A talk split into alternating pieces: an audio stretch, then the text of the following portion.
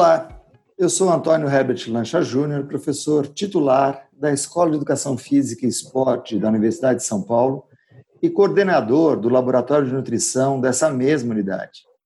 Nosso episódio de hoje, nós falaremos com a professora Marília Zillender.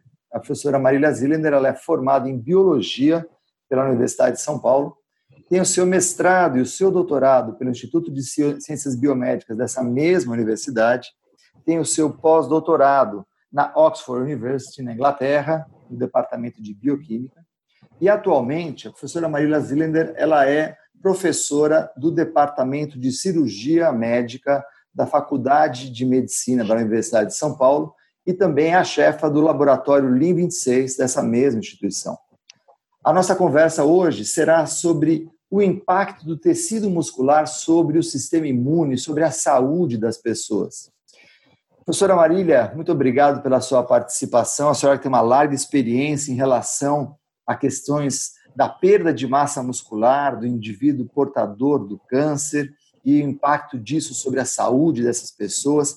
Eu gostaria que a senhora fizesse uma análise, como a senhora enxerga esse momento que nós vivemos, o distanciamento social e as pessoas fazendo menos atividade física também, como isso pode impactar sobre a saúde dessas pessoas e como isso pode impactar sobre a funcionalidade do sistema imune, é, de forma que a senhora possa fazer uma, um paralelo entre essa doença e o câncer que a senhora tanto conhece. Muito obrigada, professor Lancha, por essa oportunidade de dividir com vocês alguns dos nossos interesses. Ah, realmente, nós trabalhamos com a caquexia associada ao câncer há muitos anos e essa caquexia se caracteriza por uma perda rápida e bastante aguda né, de massa magra. Ah, essa perda de massa magra que eh, reside tanto pelo, sobre a musculatura estriada esquelética como também ah, sobre o osso, ela é, tem traz vários prejuízos ao indivíduo. Então, por exemplo, no contexto do câncer, uh, o indivíduo que tem essa perda rápida que nós chamamos de caquexia, ele vai ter menos resultado com os tratamentos quimio e radioterápicos, por exemplo, e esse, uh, essa perda de massa magra é um agravante para a doença. E todos esses anos que nós temos estudado essa condição associada ao câncer, uh, nós uh, utilizamos várias estratégias para diminuir essa perda, para cessar com essa perda de musculatura que o câncer causa. E a, entre essas, todas as estratégias tentadas, a mais bem sucedida foi a do, da atividade física. Então, uh, com esses nossos pacientes de, de, câncer, o que nós fazemos é uma caminhada por seis semanas, cinco vezes por semana, e a gente sabe que esse tipo de atividade, ele, ele está associado à redução da inflamação sistêmica, ou seja, da inflamação no corpo todo que o paciente de câncer tem. Então, em outros casos também, por exemplo, o envelhecimento já causa um aumento de inflamação uh, no organismo, que não é tão pronunciado quanto esse do, do câncer, mas está uh, ali presente. O sedentarismo também causa uh, o aparecimento de uma condição inflamatória crônica, ou seja, ser sedentário ah, já é uma doença. o sedentarismo é uma condição inflamatória per se.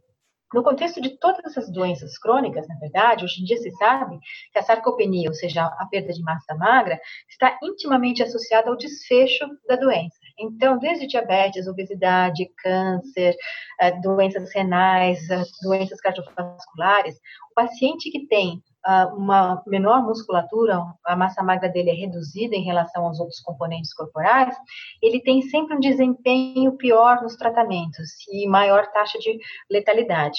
Então, é muito claro hoje que a manutenção da massa magra ao longo da vida e durante também as doenças é, é fundamental para que o tratamento tenha um bom efeito e que o indivíduo consiga se recuperar. Uh, se a gente pensar nisso, não só na doença, mas também na nossa vida do dia a dia, né? A gente diminuir a nossa uh, musculatura também vai aumentar a nossa chance de desenvolver alguma doença. E nesse sentido, a gente pode pensar no COVID. Uh, na, na COVID em particular, a semelhança do que com a COVID-19, ela não atinge só os pulmões como antes se pensava. Antes se pensava que era apenas uma pneumonia muito grave. Mas, na verdade, tanto o músculo está atingido como tecido adiposo, fígado, coração, até o sistema nervoso central. Então, também nessa doença, o ideal é que a gente tenha uma manutenção de uma condição de menor inflamação e de maior preservação da massa magra. E como fazer isso? Através de atividade física, com certeza. Mas nesse momento nós estamos todos isolados, como o senhor bem disse. E uh, existe então aí um desafio em se manter ativo sem prejudicar né, as outras pessoas e a nós mesmos, nos expondo uh, no ambiente externo e interagindo com, com outros indivíduos uh, durante esse episódio de pandemia.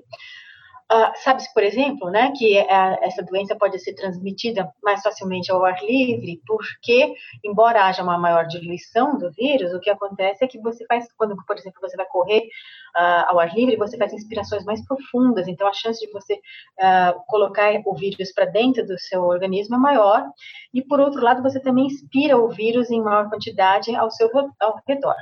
Então, as atividades ao ar livre, embora sejam muito adequadas para a manutenção, inclusive, das, da condição psicológica das pessoas, ela pode ser feita, mas em intensidades bastante baixas. Agora, o indivíduo, nada impede que o indivíduo faça em sua própria casa vários, uh, vários exercícios, várias estratégias, né, para se manter ativo. E nesse sentido, eu acho que elas são fundamentais, porque elas vão poder uh, trazer a esse indivíduo uma chance, primeiro, de não se contaminar tão facilmente, e segundo, caso contaminado, reagir melhor. Uhum. E a, você falou uma coisa importante, Marília, em relação à, à musculatura, né? É, e até assim, o Covid ele não é um privilégio do sistema respiratório, ele também acomete o sistema respiratório, né?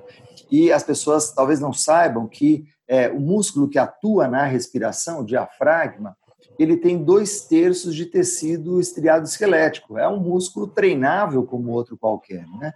Então, é, nesse sentido, a sua colocação ela foi muito boa, porque a gente pode fazer exatamente essa relação. Até que o indivíduo, é, em qualquer tipo de doença respiratória, entenda um diafragma mais fortalecido, ele tem ali uma capacidade de resolver fisiologicamente situação melhor, né, professora? Isso, e também os intercostais, né, professor? Porque ah, e, e, isso não se, ah, não se atém só apenas à, à, Covid, mas mesmo pacientes de câncer. Quando o paciente falece, na verdade, normalmente é por problemas respiratórios. O paciente está acamado no hospital e, e acaba por falecer por uma disfunção do diafragma. Então, é, é a maior uh, causa de morte no câncer, quando não há obstrução de um órgão vital, é por morte por problemas respiratórios causados por uma insuficiência uh, na musculatura e, e no, na própria regência do, do sistema respiratório. É. E aí eu queria aproveitar, é, você comentou bastante das, das é, substâncias produzidas pelo músculo, né? As citocinas, as miocinas.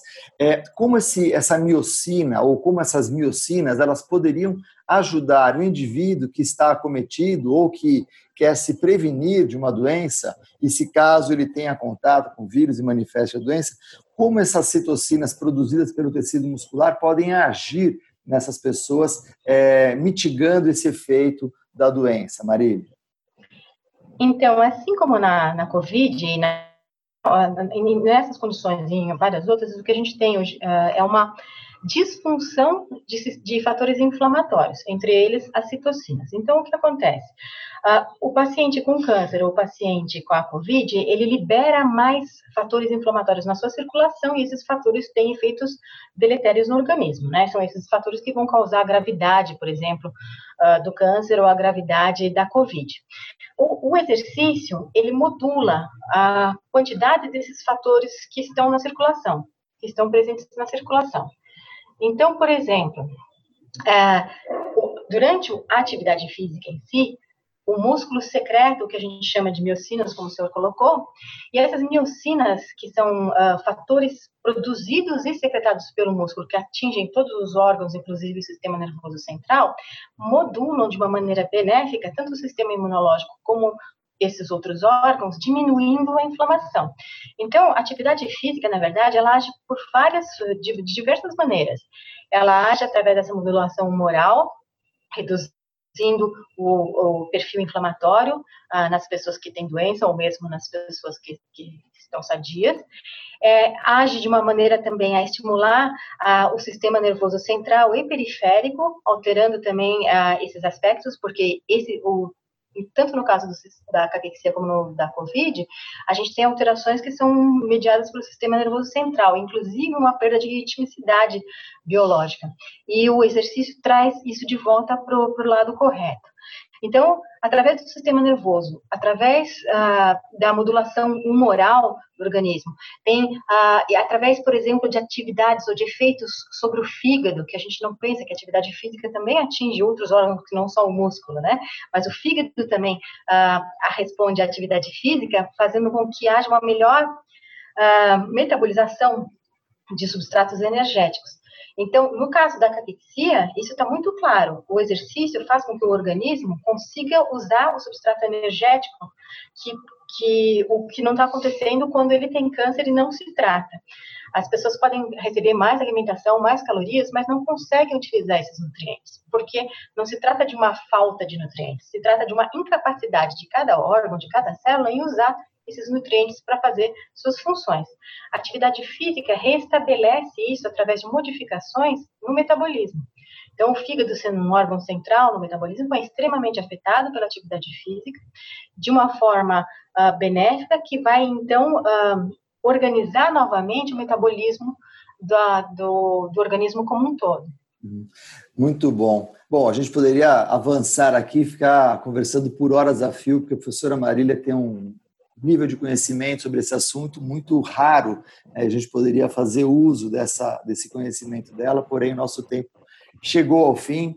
E eu diria que a mensagem que, pelo menos, eu extraí aqui da nossa conversa, professora Marília, é a seguinte: é, o músculo contraindo ele é muito mais do que uma máquina de gastar calorias. Ele também é um agente participante importante do nosso sistema imune. É isso mesmo, professora Marília? Qual a mensagem que a senhora deixaria aqui para nós? Eu acho que essa é uma, uma ótima explicação. Eu acho que a gente deve ver o músculo não só uh, nesse sentido, como o senhor colocou, mas eu acho também que a gente deve entender que o músculo é, se não a maior, uma das maiores glândulas no nosso corpo capaz de produzir vários fatores que vão organizar respostas em todos os compartimentos do nosso organismo. Então, quando a gente contrai o músculo, quando a gente se exercita, a gente não está mexendo só com o músculo, a gente não está, por exemplo, só emagrecendo, como o senhor coloca, mas a gente está regulando todos os processos do nosso organismo e fazendo o nosso sistema imunológico, inclusive, responder de uma forma mais adequada aos estímulos uh, patológicos ou, ou ao envelhecimento, por exemplo. Muito obrigado, professora Marília. Tenho certeza que esse podcast vai ser um sucesso aqui para nós. Muito obrigado, professora.